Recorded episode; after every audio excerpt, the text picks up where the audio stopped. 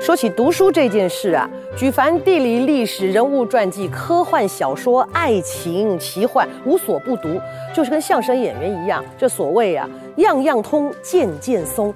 嗯，我就是这么读书的啊。不多说了，我要去名人书房找詹庆林了。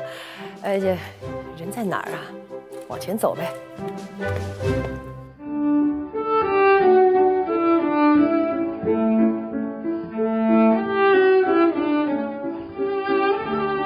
哦，小试身手就这样的精彩。没有没有，谢谢谢谢。哎，难怪人家说郎祖云是百变天后、千面女郎。其实真实人生你也扮演很多的角色，台上又是演员、歌手、主持人，然后幕后呢有编剧跟导演，这么多的。少说了个相声啊，对哈，而且你可是唯一女弟子。对对，吴大师唯一的女弟子。对，你最享受哪一个角色？我其实最享受当然还是演员，因为毕竟这就是我的初衷。对，而且表演千变万化嘛，然后每一个就就算是雷同的角色，他都有不同的成长背景啊，生活环境，身边有不同的朋友，每一次都要重新的去调整他的这个过程，其实就是一个很大的挑战了。台上这么多炉火纯青的角色当中，你最喜欢哪一个？我其实每一个角色都喜欢呢，因为我觉得。当然，当然，演员有的时候会被人家分类型化，就是你比较适合演什么，你比较适合演什么。我想我最不适合的应该就是主角吧，因为因为你知道，这主角通常都会有条件嘛。以以我们这个华人的市，当然现在的市场比比以前更好，就是各样各式各样的角色都有可能变主角。可是从前这一路走来，不是要男的帅就女的美，我从来就跟美没有什么太大的关系，所以就是。我的各类型的角色，我觉得都愿意尝试，不管他是苦命的啦，啊，然后或者是说疯疯癫癫的啦，或是很具喜感的啦，或者是坏人，我觉得我都还蛮蛮愿意演，所以我每一个角色都蛮蛮喜欢的。其实你曾经讲过说，表演多少是需要天分的，你大概是从什么时候发现自己其实蛮有自娱娱人的天分？你记不记得小时候曾经做过什么事让大家很乐的？多了嘞，小时候很多，可是我小时候真的没有觉得我会从事这个行业，我只觉得我对于这样的事情我很享受。比方说小学的时候，呃，是先是说故事嘛，先是以前不是都有说话课嘛，就会被老师点嘛，那老师一开始也不会知道啊，所以可能就是照着座号点点点点到我的时候，因为从小妈妈讲故事，所以我就是巴拉巴拉巴拉在台上就是叙述，记性又好，所以我就把那些故事就是这样啊讲讲讲讲讲，可能口语表达也不错，所以我的老师。他在我有一次讲完故事的时候，他就上台的时候，他就走下台，走下台，然后就指着同学说：“你、你、你、你，还有你。”大家被指到也很惊吓嘛，对？他说：“刚刚郎祖筠在讲故事的时候，你们都听到嘴开开，是听得这样。”就是我叙述能力还不错，然后在在在在更小一点的时候，是因为父亲在电视台做事嘛。以前你知道乡下地方有电视是很难得，一个村里面可能就一台哦，大家都扒在那边看。那那所以就是他们对电视明星都知道谁是谁是谁，但是不是天天看，因为我爸爸在电视台。那有些人在表演的时候，我是在现场看的，我在现场在电视台看，哇，欧阳菲菲，哇，崔台金，小时候都见过嘛，所以我就变成他们的电视代言人。所以就是我会一到一到乡下去，舅舅或者是谁就开始点名来那个欧阳菲菲，然后我们就要开始我的热情啊，就要就要唱了，你知道吗？然后就在哪里，在哪里，我这些舞步都还记得，好恐怖，就要学给他们看。我高一升高二年的那个暑假，感谢我母亲让我报名参加了一个救国团的一个活动，叫做戏剧编导研习营啊，那是第一届办的。我们那届还有谁呢？还有黄舒骏跟张雨生。还有知名的制作人陈行杰，我们都在里面，所以当年就埋下了这个种子。后来大家真的都在这个行业。然后 我从那个营队出来以后，我就对戏剧疯狂的喜爱，才那个时候才回想到小时候做的这些胆子很大的事情哦，都大家都不都不会害羞的这一种。哦，原来这个就是。表演呐，哦，原来这件事情可以让我让大家都很快乐。那个时候高二开始，大家就会比较逼功课，因为要面临联考的问题。可是学校那时候的这个社团活动哦，就是就是那活动活学生活动里面，只有最接近的只有英语话剧社，英语绘画社，还不是话剧。我就跟学校反映，为什么我们没有话剧社？学校就，呃呃，这这这个我我我们不知道去哪里找老师啊。我就跟学校说。如果我可以找得到老师，同学愿意参加，可以成立吗？因为我们高一是第一届，高中第一届，所以学校有一点这个学生很有趣哦。他们就说好啊，如果可以的话，我就马上找到老师了，然后就成立了高中部的话剧社。后来初中部也吵着要，然后也是我去找老师，然后他们成立初中部的话剧社。再来就是。我那年暑假就看到了赖声川导演回国导的第一部戏，是兰陵剧坊的《摘星》。哇！因为在那个之后，我就看了很多，那时候还叫话剧，看了很多，就是心生向往。可不晓得将来要干嘛，是一直看到赖老师导的那个戏，一看 他是国立艺术学院戏剧系的系主任，我要考这个学校。就因为这样，我就开始专注在这件事情上面。而且那个时候，国立艺术院的联考呃考试是跟联考同一天。哦，他是独立招生的吗？而且很坏，同一天他就是要你这么的肯定你自己要做什么，然后数科六百分，学科六百分，平均。他不像其他是先看学科成绩，再再参考你的数科成绩，没有，他是平均，所以这样就比较能够真的得到比较数科的人才。我就去考啊，可是我一看那简章上面，他不考地理历史。我有点沮丧，因为我历史我蛮强的。我想，我怎么不考数学多好呢？为了减少我的联考压力，专心在这件事情去看更多的戏。我不知道为什么我有这个勇气啊，我就去跑找跑去找老师协商。地理老师跟历史老师，因为地理老师比较严格，我就先去从历史老师下手。我就说，老师，我们在达人女中要求的这么严格的原因是希望大家都能考上大学，对不对？老师说，对呀。好有心机啊！尤其是国立大学，是不是？对呀，公立大学。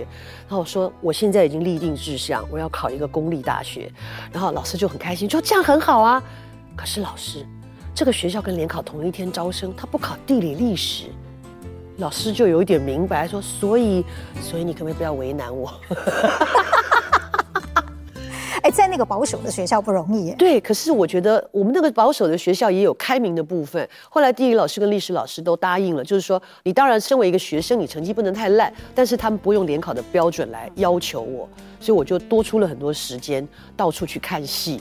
然后我就是专心一致的，然后以只有以这个学校为目标的，然后当然如愿以偿的进去，就觉得哇。真的觉得像如鱼得水一样，很快乐。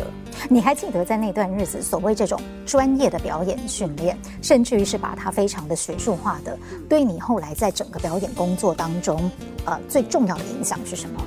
我觉得国立艺术学院它是台北艺术大学的前身嘛，啊，因为学校很年轻，所以请回来的老师很多都是刚刚学成就回来，都是最新的概念。然后学校也很很信任他们，让他们去发展。所以，我们我我个人觉得，我们的教育没有说很学术化的感觉，他没有很很要求你一定要读很多什么什么。当然，当然剧本的要求是会会有的。可是上课的方式就以各个老师不同的专长来教授我们，因为有各种的学派嘛。那可是那个学派来讲的话，我们都是比较真的是在执行上面的。你在执行上面，自然就会理会理解他的学术背景到底是什么。我刚好遇上了每个学期每个老师做不同的学习制作，或者是说碰到不同的老师的教学，刚好都是不同风格的。所以我从写实主义的戏，一直到这个史诗剧场的，到贫穷剧场的。啊，到这个这个后现代主义的，我几乎每一个理论我都参与过，就是直接用演出的方式去理解它背后的这个，绝对会有影响。到了三年级的时候，呃，老师又带了这个贫穷剧场呃这个大师他的大弟子桂世达老师来做一个 workshop，然后同时我们做一个学期的呈现的时候，哇，我后来再回想起来，那个阶段对我来讲很重要，因为所谓的贫穷剧场就是说他觉得。我们人的身体跟声音，它就有足够的戏剧力量，能够去表达很多的情绪、很多的状态。那语言过多的时候，反而是阻碍了这一些你自然可以形成的这些表演。比方说，我愤怒，我如果用我的身体跟我的声音，跟我的状态去表达一个愤怒的时候，我不用告诉你说我现在很生气哦。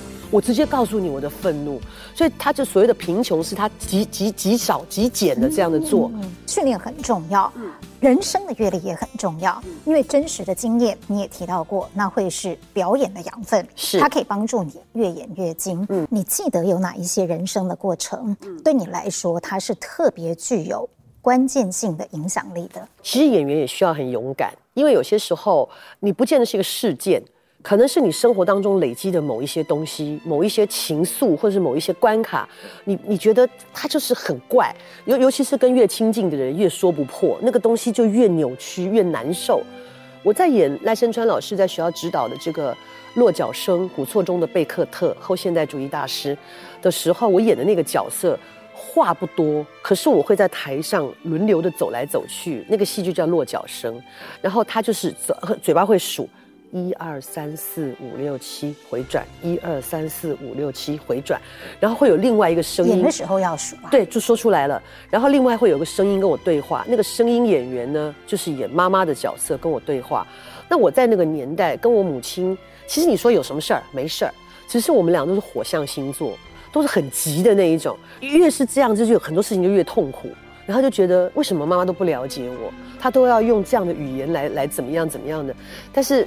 在那个瞬间，因为是一个母亲的对话，所以那个戏我就排得很难受，就觉得心里面好像什么东西一直被挖出来，可是我一直在压抑那种感觉。其实我们没有什么大事儿，都是心里面的感觉。然后后来终于有一次，我终于明白了，就是原来我是怕痛，我我我不想把那个就是情感放进去，那会会勾起我太多的东西，我怕我没有办法台上承受这件事情。但是在一次重要的整排的时候，我决定撒手。放出去，不管他出来的情绪是多还是不足还是过分，我觉得就要撒出来。我那次一演完之后，一演完我在旁边马上蹲在地上大哭，然后因为我很少哭，所以同学们都吓坏了，说：“哎呀，郎你怎么了？没事吧？怎么了？怎么了？”就赖老师就很清楚演员的这种过程，赖老师就说：“你们不要管他，让他哭，让他哭得痛快。”但是我真的大哭完了以后。我觉得我突然经过了一个洗礼，有很多事情那个关卡你就是要这样子，要要过了，你才会明白那到底是什么，要这样痛一次，你才会印象深刻。所以如果说将来你再碰到类似像这一种内在很挣扎，然后很多情绪纠葛的这种事情的时候，那个就变成一个元素，你可以放在里面，它就变成一个很好的底蕴，它一定在表演上会看到力度的。以一个门外汉来讲，表演事实上不是形。最重要的是心，当然，我觉得要从心里要先知道，先自己要先了解这个角色，才能够把这个角色内化到心里面去。之后，它的外形是之后慢慢慢慢长出来的。它被设计成什么样子，它会有什么习惯动作，那就跟他心理成长是有关系的。那形而外的东西，就是从内在的东西慢慢慢慢去设计跟发展出来的。很多人看你的生涯，大概不免都会提到你的父亲嘛。嗯嗯，我还记得我的人生第一次进电视台，就是你爸爸带我去的。哦，真的？对，在台视。对，所以我印象好深刻。他对新人非常好。对，那时候是小朋友去参观电视台，参观电视台，对，就是郎叔带我去的。我父亲一直都在台视，那我进电视圈其实是在华视，从连环炮开始啊，所以我的第一份电视工作其实是跟柴智屏小姐工作的。而且一开始人家也不知道我是狼叔的女儿，只觉得说同姓嘛。那甚至有人怀疑我是狼雄狼叔的女儿。对，我说不是啊，因为有人常会跟我说：“哦，你爸爸戏演得很好呢。”我说没有，他做的最烂的就是演戏。那我觉得从他身上得到最实质的好处是，因为他对人一直都很和善，大大小小、男男女女、大牌小牌，他都一视同仁。我觉得一个人要做到这样是非常困难的。啊，尤尤其是在这么这么嘻花的演艺圈啊，大家会捧着明星什么的。我爸爸都一样，跟大家都一样。他尤其对呃女孩子、对新进人员特别友善，就是知道说他们在这个环境会很害怕、会很陌生，或是被人欺负等等的。那我觉得我爸爸留给我最好的、最好的这个部分，就是因为他与人为善，所以大家会记得他的善，就会善待他的女儿。哎呀，你是狼叔的女儿啊，可能就会呃对你好一些什么的。但是。因为我父亲不是一个会去跟别人讲说，哎呀，你要多用我女儿啊什么，他从来不会讲这些东西，所以我其实是蛮靠我自己的。啊、呃，我曾经在一个访问当中看到你的脚踝上刺了啊，是是是是是麒麟吗？对对对对对，就是为了怀念自己的父亲嘛。算一算，大概有九年的时间了，差不多差不多。嗯，你在这九年当中有感受过，觉得爸爸在回头眷顾你吗？你说实质上的感觉真的没有。因为就照我妈说的，他人太好了，他已经去做神仙了，他已经去逍遥了，他放下了。那另外一个角度来看，就是说他对我们都很放心了，他知道我们不会不会有什么什么在在在做人做事的这个道理上面不用他再担心了。那当然，可是就一个做子女的来讲啊，心里面就会想说，哎呀，就是你知道，以前那个那个谁，周志平老师的《梦不到你，梦不到你》，就很难过。然后那一年就是爸爸走，爸爸是五月十八号走的，六月二号那一天把他的告别式办完了。然后对演员来讲最残忍的就是这个，演出已经定了，你都不能动的。六月二号。办完丧事，我六月四号上台演《宝岛一村》，《宝岛一村》上有两场葬礼，然后我完全没有办法。那还好，那个时候那个葬礼我都是没有讲话的。一场葬礼是我妈妈过世，另外一场葬礼是我的先生过世。先生过世的时候我已经有点失智，所以坐在那里不动。那妈妈过世的时候，其实我是跪在那里。那我每次都是真来，就虽然没有台词，我跪在那里，我眼泪就一直掉。以前都还要培养，那天不用。一到那一场我就没停，然后因为有太多演员都跟我爸爸是熟识的，所以那场那天那场戏很妙。本来大家走进我们家的时候都会这样，哎呀看一看。那天没有人敢看我，大家都是这样 视而不见的走进来，因为每个人都怕崩溃，他们都认识狼叔嘛。然后六月四号演《宝岛一村》，再隔一周，呃十一号我上台说相声，那都是要逗趣的，都是要可爱的，然后。甚至我父亲过世的隔两天，我要去演讲。当时工作人员就说：“是不是要跟他们讲 can 掉了？发生这么大的事情。”然后他们还来问我的时候，我想了一天，我就在想说，这个地方大概是我觉得我父亲给我最实质的一个感觉吧。我就在想说，我该怎么办？我到底要不要去？我这么难过。然后我就在想，我爸爸如果在的话，他会希望我怎么做？我爸爸是一个在工作上几乎不出错的人。五点钟通告，他四点半就坐在那里等的人哦。虽然他很爱睡觉，但是他不误事的人。我就觉得我要去，因为那个单位已经准备了八个月，而且你怎么去告诉人家怎么取消这件事情？大家都是网络上报名的，你现在怎么去通知人家呢？我就会带给人家麻烦。我还是去了。那有的人就会觉得说：“哎呀，你好了不起。”我觉得也没有什么了不起，我只是因循着我父母教我的那样的做人做事的态度跟道理。不要麻烦人家，我们能做的就去做。有时候跟一些其他演员聊起来的时候，其实很多人都有共同的经验。比方说，外婆刚过世，我今天下午还要露营。你知道我那时候，我那个心里好难过，但我完全可以理解这个行业里面他所需要的适度的牺牲。嗯，真的。对，那你台上台下的人格特质呢？因为有一些人是呃，在台上，因为必须要不断的说话，就像我的工作一样，所以下了台。就不太爱说话了，但是很显然嘛，你台上台下是一样的活泼好动。从小就很爱讲话啊，没有办法。以前如果不是当不是当那个班上的那种那种级长那一类的话，我就是常会被记名字、爱讲话的那种。自己讲还不算，还要招别人去讲的。我跟人在相处的时候，我比较不是那么安静啊，就是我觉得沟通跟讲话，然后又是个白羊座，你知道，很怕现场无聊的那种人，很怕大家。没事，我我们就是很喜欢带动气氛，所以很难。包括跟我老公相处也是，我私下还是会比较安静。你比方说我在阅读的时候。很安静，或者是说我这一天没有任何的工作，也不用特别联络什么事情的时候，我可能一天在家里面，除了跟狗讲话以外，我没有讲过一句话。那有的时候一整天到下午有人打电话给我的时候，那声音还是闭着的。呃，喂，他说啊，我刚以为那是男的。我说没有，我今天一整天没有讲话。像这样子，那尤其是当我进入到一个阅读或在研究的状态的时候，我几乎是没有声音的。除非是说这件事情我需要模拟，我可能要试，嗯啊哎啊哎咦啊好，好要试声音的时候才才会有声音。我可以一整天在家里面，可能只有上厕所，其他完全不挪窝，就坐在那里看看书。你最近在看什么书？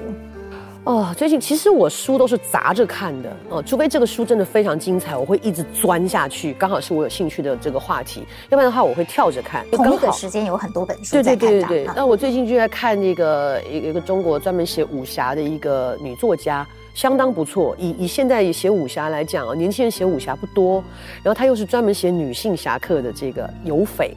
这本书很有趣，他在讲一个女孩子怎么怎么怎么地闯荡江湖啊。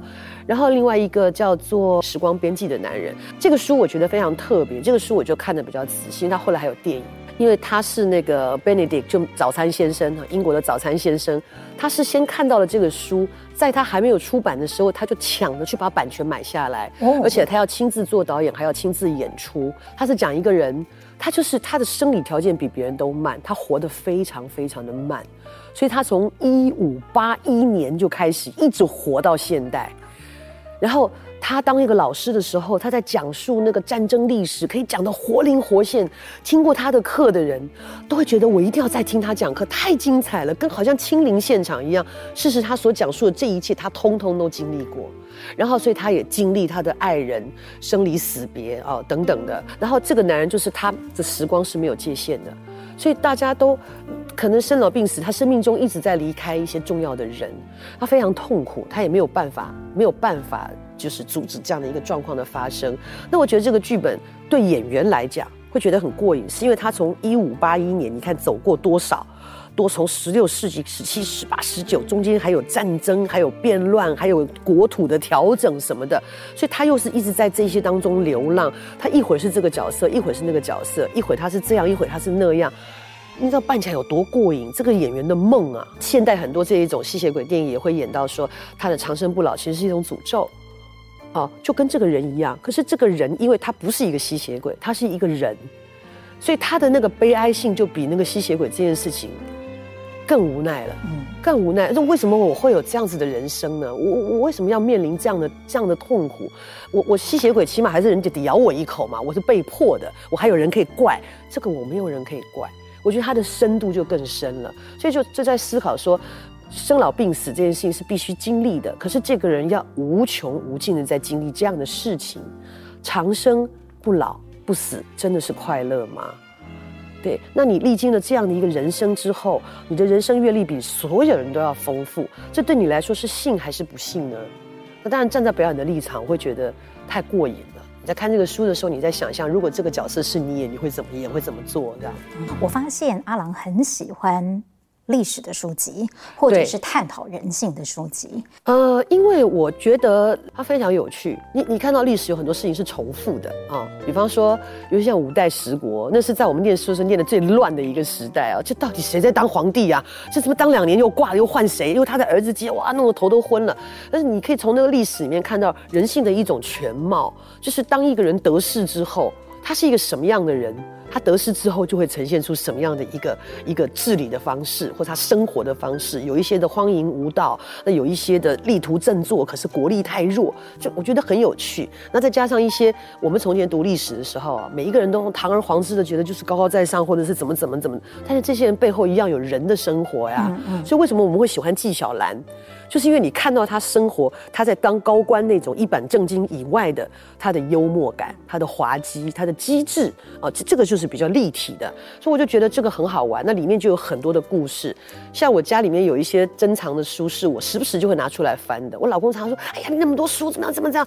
我说：“不是，有很多书是参考书，所以你你时常需要拿来充电的，像什么这个《太平广记》啦。”拍案惊奇啦，啊，古今今古奇观啦等等，这或者是像这个宋元话本啦，哦，唐人传奇这种的，这是这是我固定一定会有的，因为这里面有太多唐人传奇，它可能有比较多神怪的故事啦，啊，宋元话本的话，它就有很多人性的故事，什么伊文钱小戏害死十三十三条人命这种的事情啊，或太平广记里面有一些冤案，有一些奇事啊，那今古奇观当然它本来就叫奇观嘛，那这一些它又不是非常非常难的这一种文言文。它已经算是给民间读的这种半白话文的书，我就常常在里面可以找到一些灵感。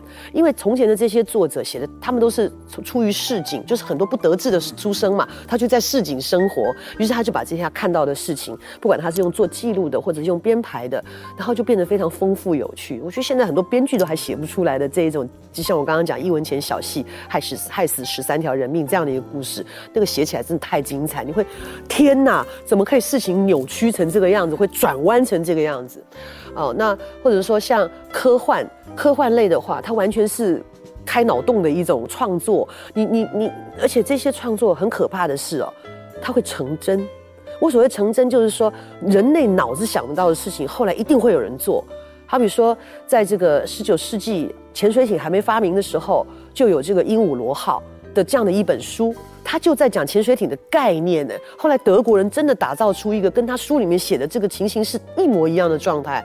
那以前的书里面也会写到说，有一种工具，其实类似像现在的电脑，真的有人发明出来。虽然它以前很大，但是现在已经小到手机就是一台电脑了。所以它是非常非常能够开启很多想象，对外星的想象，对未来生活的想象，对人性的无限发展。可是回到最后，它还是回到人性上面，就是我按这个钮，全世界人都要灭亡。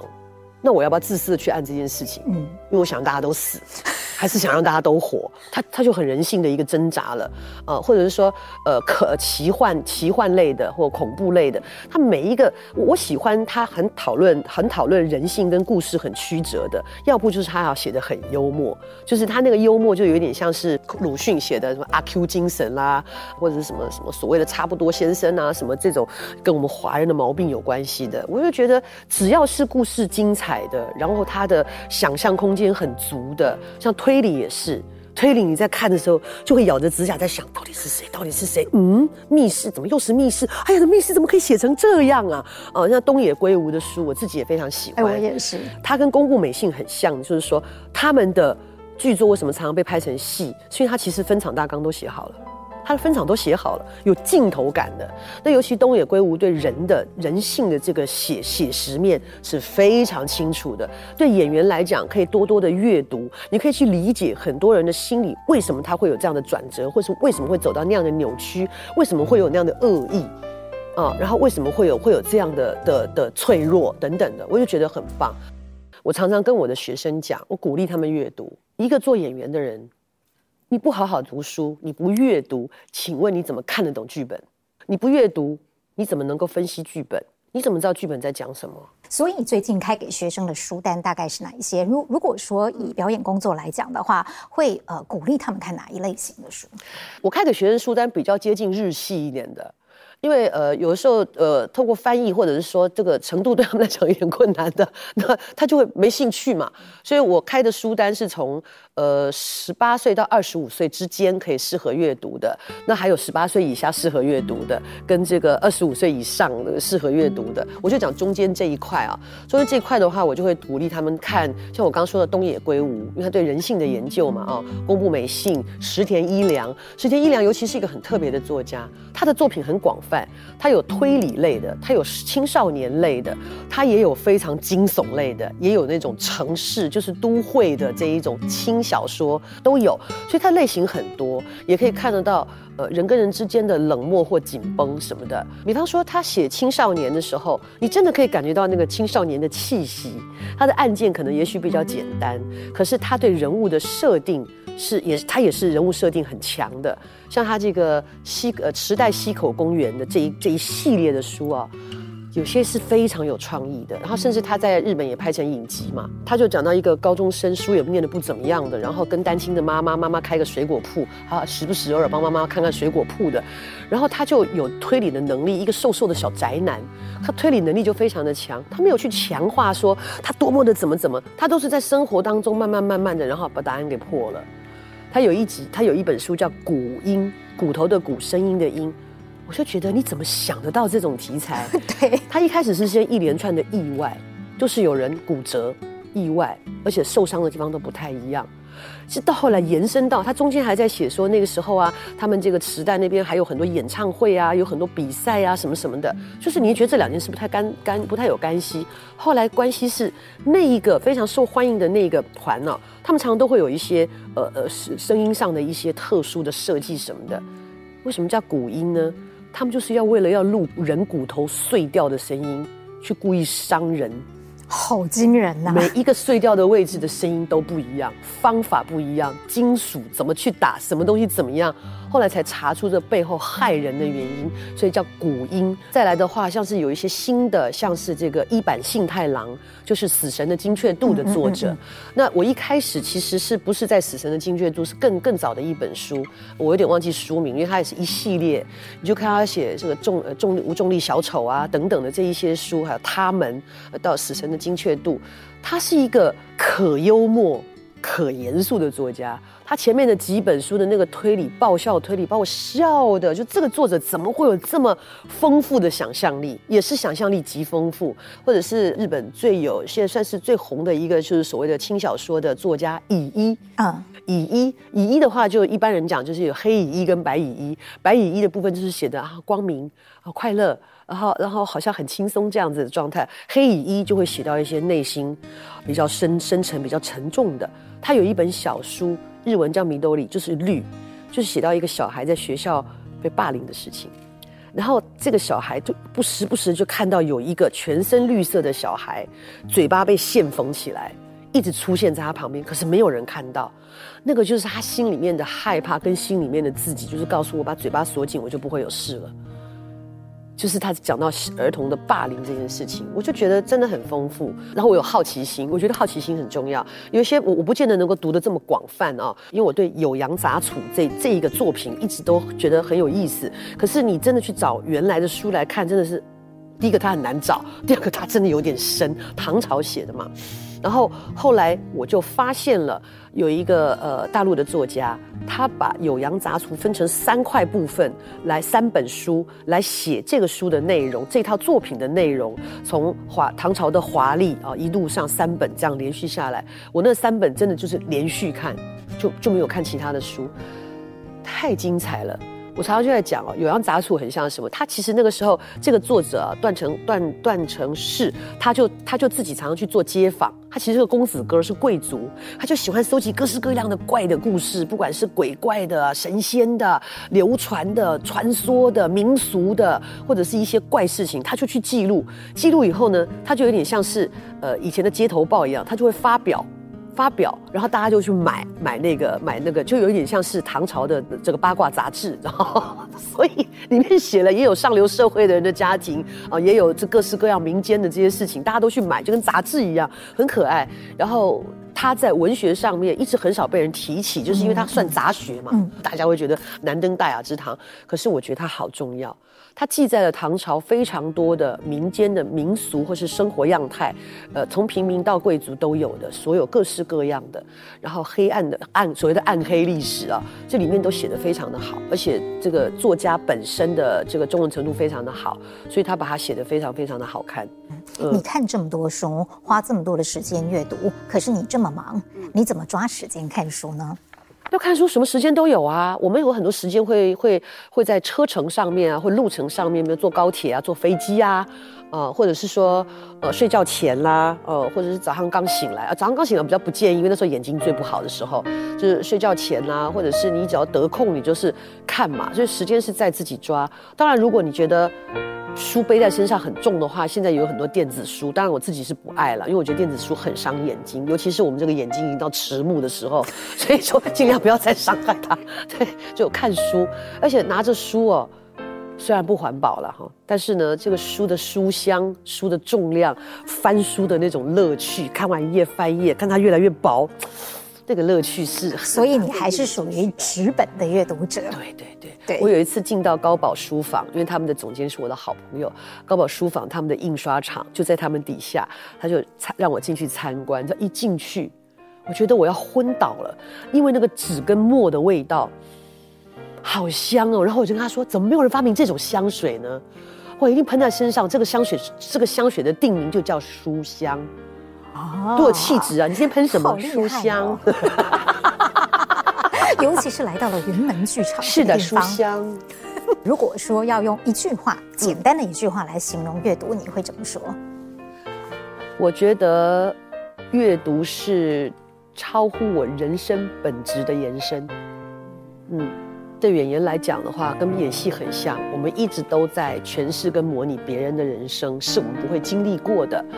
那怎么样去找到那一个对的方向？真的要靠很多，因为我们不可能真的人一生经历多少光怪陆离的事情，你就是要靠大量的阅读，去让自己的思绪更开展，看更多的影视作品，当做是一个养分。其实这几年哦，除了阅读丰富了你的底蕴之外，郎姐让我印象很深刻的是你的声音的多样性。哦，声音就是因为这几次，我每一次看你，不管是在受访或者在表演的时候，那个声音的表情都会让我觉得很惊艳。对于一个专业的表演者来说，整体的表演当中，声音到底扮演了什么样的角色？如果我们只说声音，不讲台词这件事情的话，因为以前很多配音，现在越来越重视演员自己的发声，包括我们的金马奖，你是不接受配配音的表演的。就当你没表演，就是不不会让你入围的，演的再好，不完整，对，不完整。那如果你说光说声音的话，我们不讲台词，就像我刚刚讲贫穷剧场，然后我们痛的时候会呃啊这种声音的话，声音跟肢体，我觉得是各占一半都有的。但是我也碰过一句台词都没有的戏啊。当初这个导演找我去演这个《甜蜜杀机》这个电影的时候。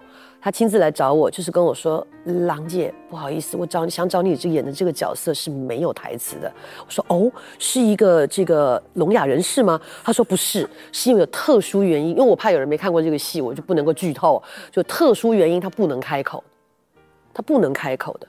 所以我就觉得这个太有趣了，因为别人都认为郎祖筠都是叽里呱啦、叽里呱啦在讲话的，我就演一个不讲话的。”所以这个戏里面全部都是靠眼神、靠情绪、靠内在的东西在走的，就几乎听不到我的声音。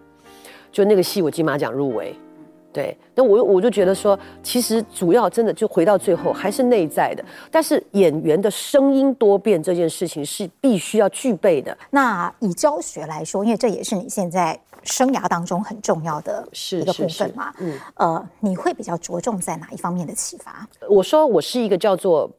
表演能力潜能开发的人，也就是说，事实上每一个人，我包括演讲，我都说，其实每一个人都会演戏，要不然的话，你这么多人际关系，你怎么办？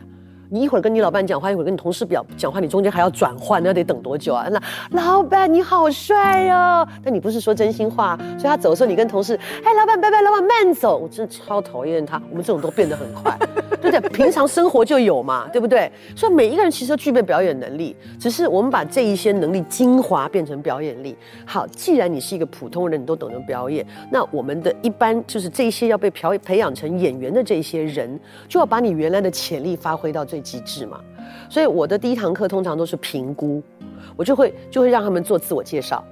那个自我介绍不是要用嘴巴讲的，不是啊，我身高多少，体重多少，不是，你自己设计一段表演，你曾经去 audition 最得意的一段表演，或是你的专长，我很会跳舞，我很会唱歌，哎，这也是属于表演的一部分哦。而是从同样一跟相声一样嘛，同样一首歌，你唱跟他唱，为什么你特别好，他不好呢？就唱的是走心嘛，所以就是说，我会用生活上的这种方式，用他能够理解的方式去开发，去开发他的自然表演的能力。那先把这个开发了之后，他对表演就说哦，原来他自己是具备这样的能力。他生活当中有很多的、呃、类似的情形是可以当做是一个引子的，可以当做是一个药引，可以当做是一个这个开发的话，那之后他就可以生从生活当中慢慢去找。因为学生多半年轻，他们没有这么多的生活经验，你有时候跟他讲。说就是这样的感觉，他没经历过，他无法理解，所以你就要找一个跟他雷同，他年纪可能会那那如果说这样这样子，你这样懂了吗？哎，对耶，我真的有这，哎，对对，那我知道，我拿这个来转换。所以为什么演员越越到年纪越大，越来越大的时候，他戏越演越精的原因，就是因为他的人生历练已经跟别人不一样了。嗯，其实你连演讲的时候都很有戏，他的演讲非常的精彩。但是我想问的是，你那天以女人作为主题啊、呃，郎姐是女性主义者吗？我不是哎，其实我是平权主义。嗯，只是说，因为这么多年来，几千年来，女性一直受到很大的压迫跟压抑啊、呃，然后从小就会有大人跟你说，女孩子不要这样做，女孩子不要那样做，女孩子应该要这样或应该要那样。那在一个平权的状态里面，我们说受教育的机会、工作的机会啊，或者说对待情感，所有的这一切应该都是一样的。男人怎么看，女人应该怎么看？当然，我我所谓的平权主义，是因为我真的在某一个部分上，就像我讲的，这个你要做第一流的女人，不要做二流的男人，这个事情是一样。因为女性有女性的特质，男性有男性的特质。但我就觉得说，女人要有一样的受教育的机会，要有一样的智慧，那女人的韧性更强。他可以从事的工作跟他的特质，就这个特质去开发自己。你不要假装自己是男人，你就要把自己搞得跟水手一样。你要去办粗重的东西，你要跟男人争锋，你要比酒量跟他酒量比酒量还好，你跟他打架会赢，不是在这里。靠的是我们女人的专长跟本质，怎么样在这个所谓的平权的这件事情上面，大家都有公平的待遇跟公平竞争的机会。那在你心目当中有什么呃一流女人的典范吗？妈妈算不算？妈妈算，妈妈绝对算。妈妈，呃，我我我我在想说，我的人生当中如果没有我的母亲的话，我可能会少掉很多的特质。比方，尤其是喜欢阅读这件事情，或者是说亲近戏剧这件事情，我父母亲都有对我有影响。可是我母亲对我的影响可能是更内在的部分，就是说我妈妈是一个也是口语表达很很强的人啊。他说故事也是就是那种活灵活现的哦，他就是会说，哎呀，他现在遇到什么了？哎呀，他的那个口气有时候会放慢的，他一步一步的这样走。原来你是耳濡目染来的，可以这样说，可以这样说。所以我，我我就从小我还不识字的时候，因为我的第一本书，我我一直非常非常喜欢安徒生，就是因为他是我的第一本童书。可是以前的童书就是只有字。只有封底跟封面是彩色的，其他都是字，小孩看都黑压压的一片。我是在一岁多的时候，一岁多的时候，妈妈天天给我讲故事，然后我就有一天忍不住，我妈妈说，意思当然不是像现在这么有条理，就是说你怎么可以讲这么多故事？这个是什么东西？为什么你看着它可以讲这么多故事？都是黑黑的芝麻嘛。妈妈就告诉我说，这一个一个的都叫字，你只要会认识字，就可以自己读故事。哇，这句话给我很大的激励。所以我就常常要求我妈妈问，就问说，这什么字，那什么字，但很多字很困难嘛。所以就在那一天，我问我妈妈的时候，我妈妈教我怎么写自己的名字。所以在那本书上有我的第一次的签名，写的歪歪扭扭的，这样哦。很可惜那本书已经风化掉了，就太都散掉了。对，那个就是我的，就是我母亲为我开启的阅读的一条路。嗯。其实你说过自己几个特质，我觉得印象很深刻的就是一个是好奇心，嗯，一个是漫画人。对对对对对对，就是从小就是很多变的一个漫画人啊，呃，总是有新的事物可以刺激你。最近刺激你的是什么？其实我最近一直想要去把这个呃。武术的部分要，我想要把武术学好，哇！因为我会一点国剧武功嘛，嗯，但是不是很精啦，因为也不是从从戏曲出来的，然后就是每一次每一次的时候现学现卖这样。那我想要学真正的武术，然后再到国剧武功，不是受了武侠小说的影响吧？侠女。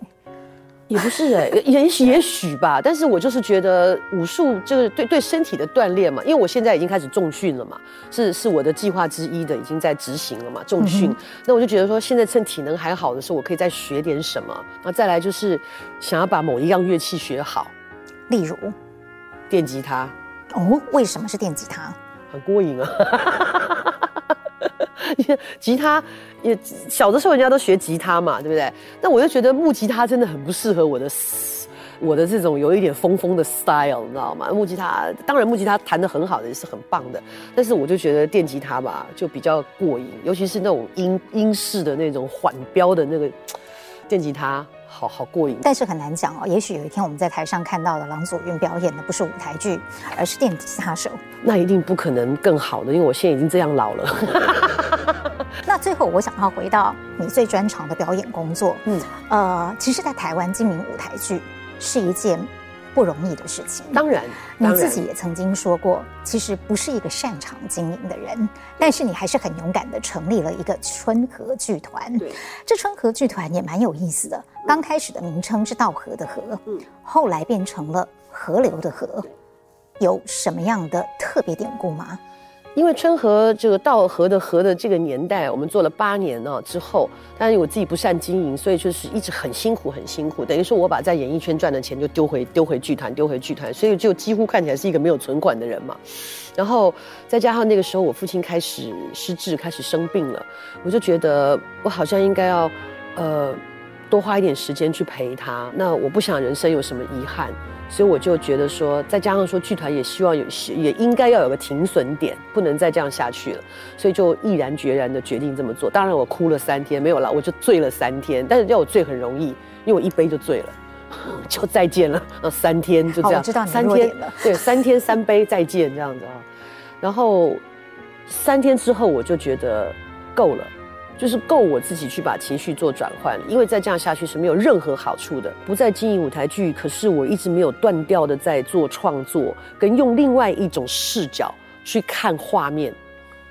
那舞台剧是一个开放的视线，可是影视的话，它是一个特定的。被设计的，我就是我要你看谁，你就得看谁。舞台剧我让你看谁，你可以看他，没关系啊、哦。所以他就用另外一个角度去看，然后以及他不同的堆叠的模式，那就是这八年来对我来说也是一个很好的学习。那跟弟弟合作一段时间以后，我弟弟就是属于那种他会把事情都想得很清楚，他会看准时机或什么，他觉得时机到了，他就跟我说，我觉得我们可以开始再开箱做舞台剧。然后隔了八年以后，那为什么想要改河流的河？当初是觉得说，因为我是春天生的。然后像一个欣欣向荣的稻禾一样，一直成长，有成长的空间。但是长这么久了，就该掉的也掉光了，对不对？这稻子也长不出来了。所以我们就让这个小苗呢，变成了更宽广的一条河流，它孕育更多的生命，它更源远流长。我们有这样的期许，再加上它的宽广，表示无限的创意集合在里面，所以变成河流的河。那你怎么去形容现在的你？我看待现在的你，我觉得很庆幸我自己的有一点就是说，我从来不把年龄放在最前面，尽可能的让自己有更多的成长，不要停止学习。就像我说的，好奇心，然后绝对是一个前进的动力。诶，为什么它可以好像很好玩呢？不然我们也来试试看。尤其是当我开始做重训之前，我看了很多资料，包括我我我看到就是说，在荷兰，在欧洲，尤其是荷兰，他们非常非常推推崇重训，因为人的膝盖肌肉只要有力，你只要能走动，你就能够活得比较长。你一旦放弃走路，你就坐轮椅，人就开始微掉了，就开始你的生命周期就会变短了，也会变得很辛苦。那既然人家荷兰八十岁老太太可以做重训做到可以后空翻，我还有什么好怕的？所以年龄绝对不会是一个问题，只是在你要不要灌溉你自己，要不要给你自己更多的机会去从事一些事情。好，我们期待郎姐的大作，还有未来看能够重训到什么样的程度。我可以先让你看肌肉了，好，好期待，真的吗？来一下吧。作为一个完美的 ending，就是肌肉 ending。看一下我的小老鼠。哎呀，大家掌声鼓励。谢谢，谢谢，谢谢，谢谢，谢谢，谢谢。